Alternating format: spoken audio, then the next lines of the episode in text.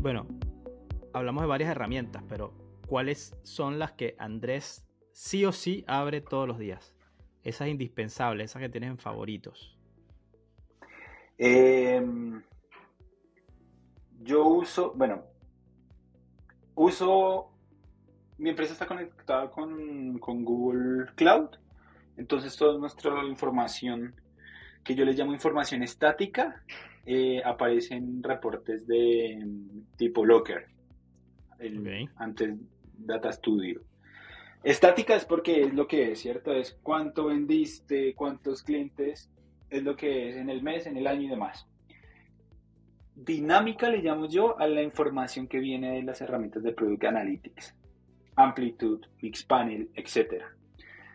Eso, es, eso te dice el comportamiento del usuario con tu aplicación o producto. Entonces, los funnels, qué vio, qué errores le está saliendo, em, qué tipo de usuario compró qué producto, como eh, esa información dinámica de cómo la gente usa la plataforma y qué tipo de gente usa nuestra plataforma, esa te la da ese tipo de herramientas como, como Amplitude y, Mixpanel. Mm, esas son las que veo por reportería, ¿cierto? Pero eh, necesarias, un data lake, cualquiera, Google, Amazon, Microsoft, que conecte toda la información eh, en la nube Puedes utilizar un CDP como Segment que te conecta todo. Eso es clave para tener la misma información en todos lados. Eh, si, si, tienes ventas en, el mundo B2B y demás, el CRM es core para tu operación. Ahí pasa todo. Y tienes que conectarlo bien, tienes que darle la información adecuada. Desde, tienes que conectarlo con tu herramienta de, de mailing, de qué personas abrieron, qué correo, cuándo lo abrieron, qué, contenido vieron, cuándo fue la última vez que alguien te contactó, que te dijo.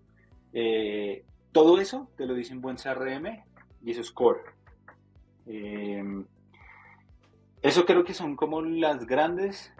Mira que ya no estoy usando tanto Google Analytics por, por esto. Creo que Google Analytics, ojalá que no, no conozco mucho de GA4, pero como que se quedó en, el mundo web y, nos dio el, plus que sí creo, o sí personalmente estoy encontrando en estas plataformas de Product Analytics.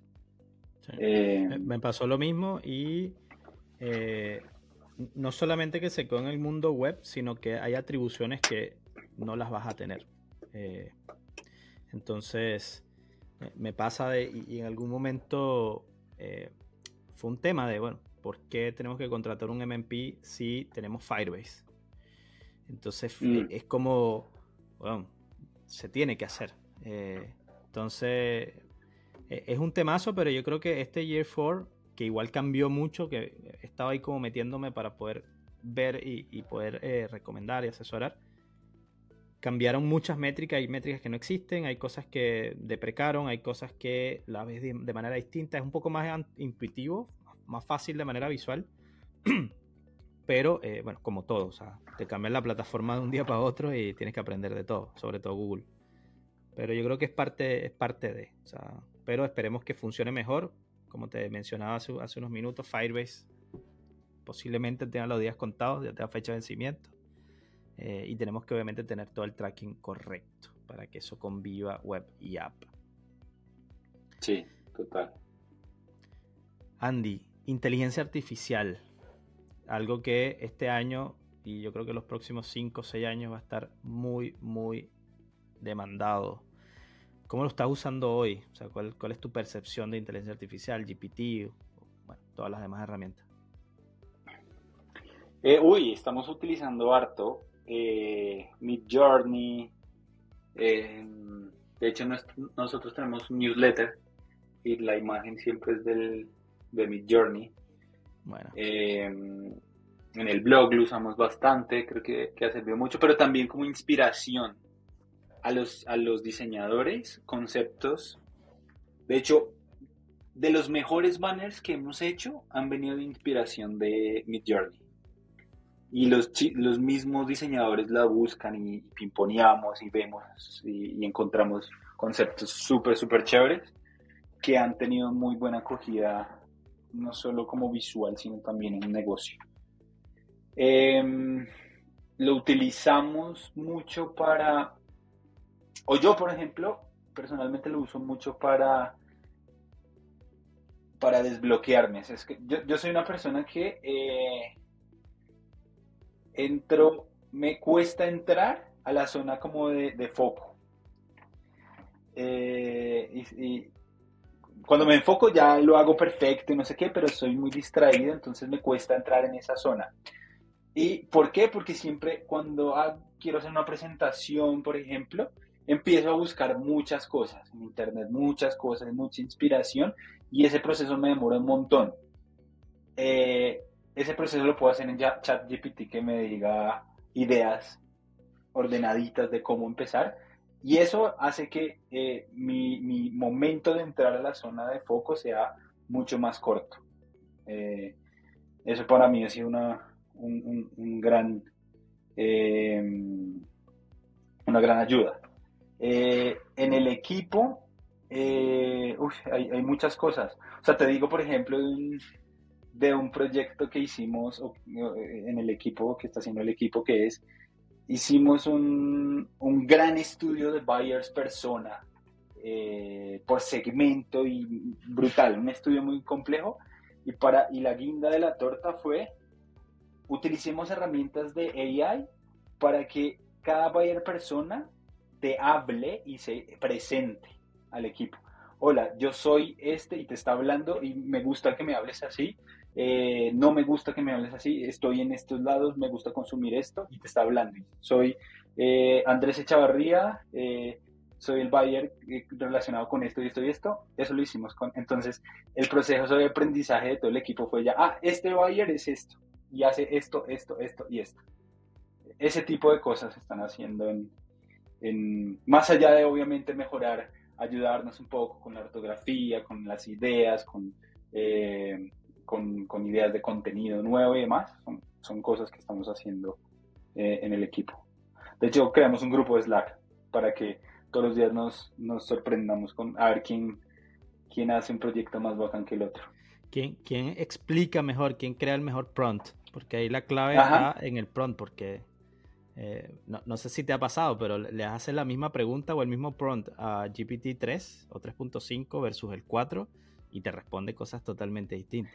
Eh, entonces es, bien divertido eh, poder jugar con eso y, poder tener esa facilidad rápida de, bueno, ideas, desbloqueos, formas de hacer las cosas distintas. Sí, de hecho se llama iPrompts. Mira, hay varios complementos que también se lo voy a dejar en la descripción. He pillado varias, varias cosas interesantes en LinkedIn. se las voy a dejar. Hay un complemento de Chrome que se vincula con tu, con tu cuenta de GPT. Y bueno, hay muchísima gente ya haciendo esto, creándonos cosas para hacernos la vida un poco más fácil. Hay más de 500 templates. Eh, ahí pueden jugar con eso y darle ciertas indicaciones de SEO también, eh, que a veces nos, topamos ahí con, ciertas dificultades. Andrés, Andrés, Andrés, eh, algo mencionabas al inicio y llegó el momento de... El eh, Andrés, algo mencionabas al inicio y llegó el momento mito o realidad. Growth marketing o growth, para no ponerle apellido ni de hack, ni marketing, ni nada. ¿Crees que va a reemplazar el marketing tradicional? ¿Qué piensas? No, no, no, no, lo complementa. De hecho, para hacerte dentro de mi equipo hay un área de marketing y una área de growth. Entonces no, lo reemplaza, lo complementa. Eh, y no está satanizado. Marketing me encanta, creo que tiene mucho. No sé si ni siquiera es potencial, ya lo es. ¿Viste? Marketing ya lo es. El desafío de, marketing, hablando de marketing como awareness, por ejemplo, es un poco este, toda esta gente o todos nosotros obsesionados con la data y, medir todo, que no se puede atribuir directamente, pues es un gran, eh, desafío que le vemos a, a, awareness, pero, pero es, algo que necesitamos. Para mí la marca es, y si no, dímelo tú, ¿cuáles son las keywords que más mejor performan? Sí. E, es así. Las del ejemplo de hace rato de las, las brand keywords de incrementalidad, esas. esas son. Y, o sea, tú tienes un equipo hoy, eh, ¿cómo, se ¿cómo se interrelaciona growth, marketing con producto? ¿Crees que growth debería estar bajo una, una mirada más marketera o una mirada más de producto? Mm, he estado en los dos mundos. He, tenido jefe CPO, he tenido jefe eh, CMO yo actuando como growth, ¿no? Em, y yo creo que no sé si debe estar en uno o en otro, depende del foco que le quieras dar, el growth marketing y growth de producto. De hecho, el growth como más típico siempre está enfocado en producto porque los experimentos los podías ejecutar más en... O sea, puedes ejecutar experimentos en marketing, ¿cierto?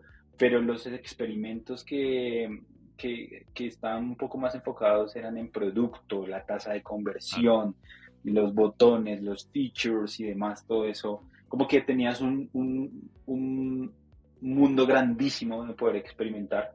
Yo creo que tienes que hacer las dos. Tienes que trabajar independiente de donde estés. Siempre vas a tener que trabajar con producto o con marketing. Siempre.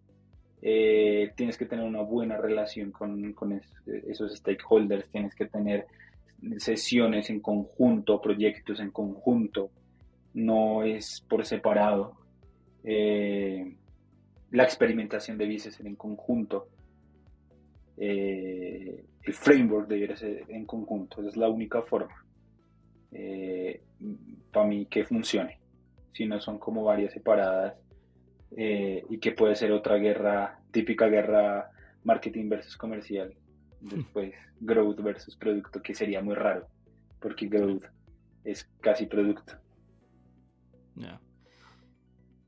Para, para, cerrar esta partecita e irnos a, a, una combinación de todo lo que hemos, hemos hablado ahorita, eh, se pudiese decir que growth va más enfocado a los, clientes actuales y marketing a los futuros clientes? Em, no, yo creo que, que es un... Se complementan y tienen que estar en la misma onda, ¿me entiendes? No es tipos de clientes diferentes y demás. Marketing le, le pega a todos, a los actuales, a los futuros, a los no futuros. Eh, bueno, a todos le pega, ¿viste? No son, no son acciones separadas, de hecho, tiene que ser acciones en conjunto. Cuando despliegues marca o marketing, tienes que desplegar experimentos. Para mí, tiene que ser una comunidad, no son separados. Muy bien, muy bien. Bueno, bienvenida a la experimentación, Andrés. Ahora vamos a tocar varios temas acá que hemos conversado eh, y poder darle información a todos los que nos están escuchando. Bueno, si no han experimentado, empiecen, traten de mantenerlo, traten de medirlo, de tener una bitácora, de tener un documento, lo que sea más fácil para ustedes, para que puedan ir consultando cada uno de los resultados y, bueno, obviamente midiendo los KPIs que, que, que, realmente condicionan ese experimento. Trata de no medir todo, porque primero te vas a volver loco o loca. Eh, y, segundo, posiblemente no sean relevantes todos los KPIs. Andrés, para ti, ¿cuál, ¿cuál es el enfoque o cómo evalúas los resultados de un experimento? ¿Qué es lo principal? ¿Qué es lo vital que tiene que tener una bitácora o, un documento para llevar experimentos? A ver, para... Yo mido la, eh, efectividad de un experimento en la capacidad de mostrar resultados. Em, es decir, para mí la significancia estadística, que lo que pruebes de algún resultado, para mí eso es éxito. La otra cara de la moneda es que tienes que ser muy resiliente porque el éxito no se da tan frecuentemente. El éxito de los experimentos, la significancia estadística. De hecho, no espero, no sé si no espero, pero en mi caso 80-20, 80%, por la ley de Pareto, 80% no van a darte nada, ningún resultado. Eh, y tienes que estar bien con eso. Eh, tienes que tratar de incrementarlo, tienes que jugar, tienes que cambiarlo y demás, pero un poco la realidad y mi experiencia propia es esa, 80-20. Eh, pero sí, éxito lo mido en, en significancia estadística, es mi hipótesis genera un resultado positivo o negativo. Era lo que yo decía o lo que no decía, o la hipótesis se cumplió o no se cumplió, no se cumplió. Y eh, desconfía también de, cuando da éxito. Es decir, ese éxito tienes que replicarlo muchas veces para que sea una verdad. No basta un experimento para que sea una verdad.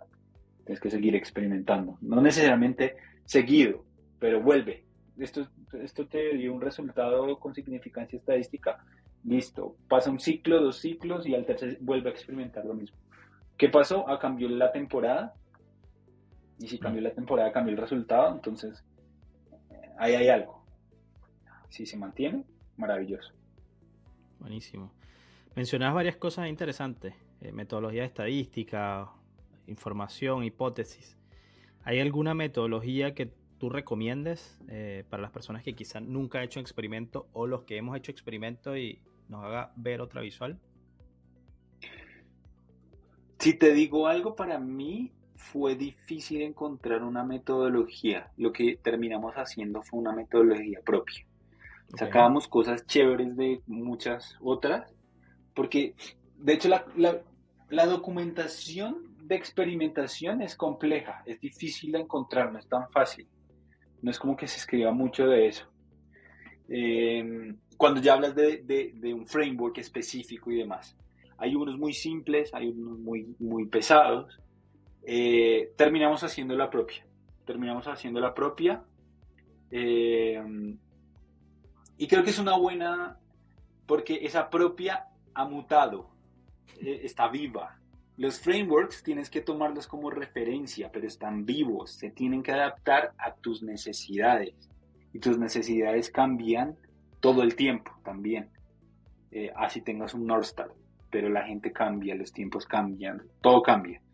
Entonces, lo que me ha gustado de nuestro framework es que está mutando cada tres meses, lo cambiamos, de hecho. Y no por regla, no por regla que hay que cambiarlo, sino porque cada tres meses nos preguntamos si es el mejor.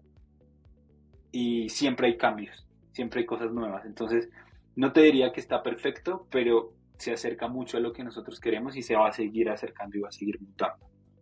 O sea, para mí eso es lo más importante, porque adquirir una herramienta eh, o una metodología específica, a veces como que nos, pone como los caballos y ahí tú conoces más que yo, eh, te tapa los ojos y te hace mirar lo que te quieren hacer mirar eh, y hay un mundo más allá. Entonces es preferible, así como lo hablamos, el MMP o las herramientas costosas, eh, busca lo que tu empresa esté en el momento digital.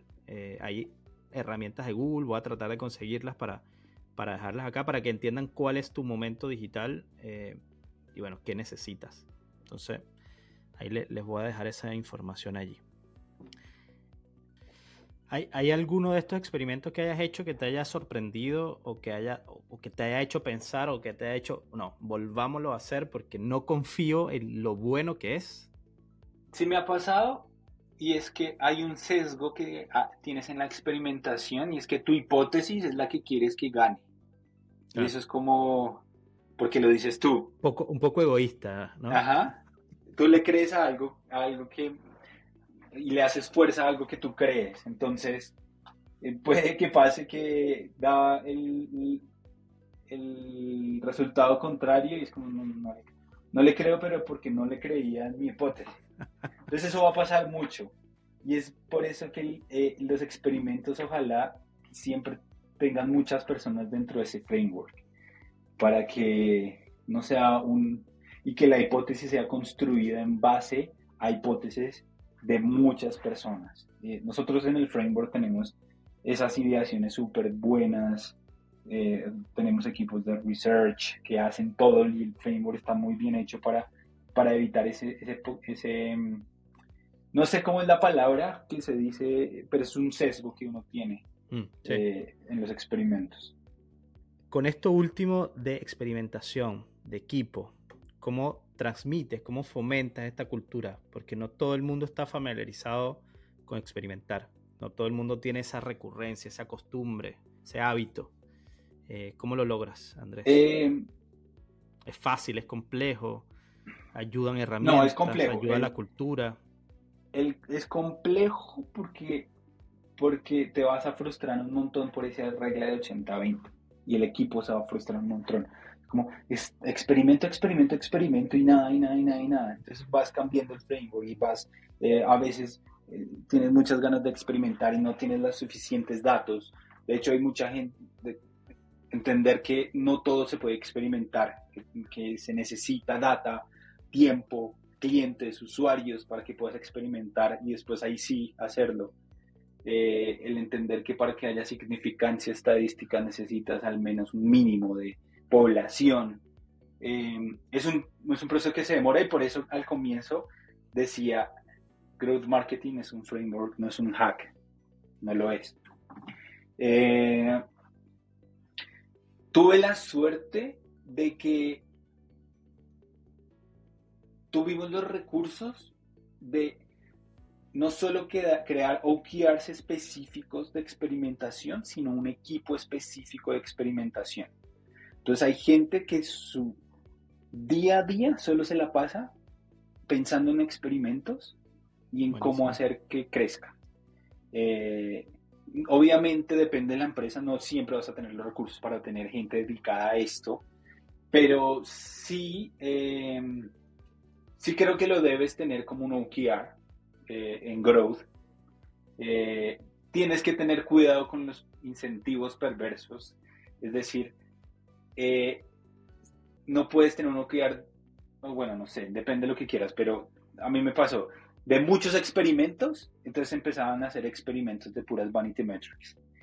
Eh, si les pones experimentos de tasa de éxito, eh, también vanity metrics, porque quieren llegar a tasas de éxito. Si quieres, eh, si les dices no, tienen que ser de, para los OKRs, hacen muchos experimentos pesados que no se cumplen. Entonces también tienes que balancear eso para que no tengas esos incentivos perversos a que experimenten en lo que no deben o lo que no. Hay, hay cosas que con data puedes ver y no necesariamente tienes que experimentar para saber que eh, tienes una conclusión solo con ver la data. Em, pero sí lo tienes que tener en los OKRs. Trata, de experimentar, es lo que estoy entendiendo, trata de experimentar lo que realmente represente valor y estés inseguro. Que la métrica o que la data que tengas en el momento no te dé una claridad de, de lo que tienes que hacer o lo que tienes que seguir. ¿Puede ser? Sí, más que inseguridad, es como aprovechar tus recursos. Si me entiendes, puedes, eh, eh, hay recursos o, esos recursos los puedes tener. Hay gente que ve data y ve insights y no necesariamente tienes que hacer un experimento para eso. Y hay otras cosas mucho más eh, importantes. Pero si tienes full tiempo, espacio, equipo, recursos, experimenta todo. Eso es eso es todo las verdades que puedes conseguir. Eh, entonces, tener los OKRs me parece algo muy importante. Motivar al equipo y tener una cultura de experimentación score que muchas personas de los squads, casi todas, sepan qué es el framework, que participen, que en las etapas de ideación de hipótesis no participen las mismas personas, sino que vayas y busque otra, otra gente de otro equipo, ni siquiera de growth, que lleguen con sus, con sus ideas. Eso es fomentar la cultura de experimentación en tu empresa. Em, ¿Qué otra cosa? Ah, eh, nosotros hacemos algo que llamamos Growth Learning Sessions, que es cada squad de, de mi equipo de Growth en un mes. Tenemos acceso a muchas eh, herramientas de, de aprendizaje y, les damos acceso. Les decimos, escojan un curso que les llame la atención, whatever, no me importa, pero que todos quieran y aprendan, eh, háganlo y en Growth Learning Session lo van a enseñar al resto del equipo. Porque la mejor forma de aprender es enseñando. Exactamente. Entonces, eso es motivar la, la, la, cultura de aprendizaje también. Y salen unos temas. Mañana, creo que tenemos, mañana, de, hecho, tenemos la del mes y van a hablar de eh, User Psychology. Eh, y eso le pega a todo el mundo. Y lo bueno es que de ahí se llevan un proyecto. Es como, te lo enseño y el proyecto que vamos a hacer es esto, sobre esto que aprendimos. Muy buena idea, muy buena idea. Me gustó. Me gustó. Andrés, mensaje para los que nos escuchan. ¿Qué les dices sobre experimentación, sobre growth, incrementalidad, startups en general?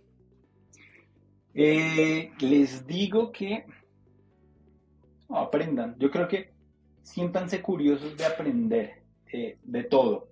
Después van a ver en qué se van a estar cómodos. Yo creo que eh, en estos días estaba leyendo de... Había como un cuadrante de aprendizaje y, el cuadrante donde pasaba la magia era en donde tú encontrabas algo que te gustaba mucho y que eh, ese gustarte mucho te motivaba a aprender mucho, mucho, mucho, mucho y, lo hacías como con pasión. Encuentra en, el, en las áreas de growth, en las áreas de marketing, cuál es esa área donde la magia pasa. Y esa magia va a hacer que seas el mejor profesional, porque lo que vas a hacer es que te gusta mucho aprender de eso. Y vas a no solo aprender, vas a enseñar, vas a implementar. Y ahí es donde pasa todo el flow. O sea, yo, yo soy un apasionado del growth porque soy muy, muy curioso, muy curioso y aprendo mm. todo el tiempo, estoy buscando eh, nuevas formas, nuevas ideas y demás. Y, me siento muy afortunado de estar como en esa zona y estar trabajando en esa zona porque para mí es como eh, un poco no sé si la palabra es fácil, pero es como estoy en esa zona, ¿viste? Me pones a hacer, eh, no sé. Mira, eh, con, eso que me has comentado, eh, se me viene a la mente los futbolistas. Por ejemplo. Hacen lo que les encanta, disfrutan haciéndolo y les pagan por eso. Imagínate. es como, bueno, cada vez estoy mucho más Messi, Cristiano, que sea su favorito, da lo mismo pero buscar esa, eso que te hace levantarte y decir, puta, no, no es un trabajo, es algo que me gusta, yo creo que, eh, creo que va por ahí. Va por ahí, ¿sabes qué? Eh, porque te puedes abrumar con tantas áreas que hay. SEO, mm. SIM, CRO, eh, UX, Research, muchas. ¿a, ¿a, cuál le pego? Pégale a una, pero pégale duro. Que después lo otro viene. O sea, a ti te contratan primero por ser el mejor profesional en algo duro. Yo empecé en SEO. Eh, de hecho, empecé en SEN, después me volví SEO. Eh, creo que fui un duro en SEO. después discutiremos si sí o no. Eh, pero Vamos a tener que hacer aquí un episodio con varios SEOs, specialist, manager. No, seguro, ya, yo creo que ya estoy medio desactualizado, pero, pero eso fue mi, mi path y eso fue como lo que llaman el T-shape. Entonces, SEO es el pilar, después voy aprendiendo lo otro, lo otro, lo otro, lo otro, y ya me metí en el mundo y ya sé un poquito de todo. Y al final cuando llegas a un, momento en donde eh, llegas a un cargo como de liderazgo, demás, tienes que aprender otros skills, pero eh, cuando llegas a, liderar un equipo, lo que tienes que saber es pequeñas cosas de mucho. No tienes que profundizar porque tu equipo es el que profundiza, pero tienes que saber un poquito para saber qué preguntar, que challengear y demás. Entonces, enfócate en eso, en esa zona de magia y en una sola y verás que te va a ir increíble si es lo que quieres hacer en la vida, ¿no? Buenísimo. Bueno, muchas gracias Andrés por toda la conversación de hoy. Está muy, muy buena. Eh, recuerden seguirnos en nuestras redes sociales. Aquí en la descripción les voy a dejar toda la información. Vayan a Instagram, a LinkedIn, a Twitter, a TikTok. Estamos en casi todas, así que no, hay excusa para, hacer lo que estábamos hablando hace un ratito del canal. Bueno, estamos en varios canales. Eh, y bueno, gracias por escucharnos y nos vemos en el próximo episodio de Marketing Today.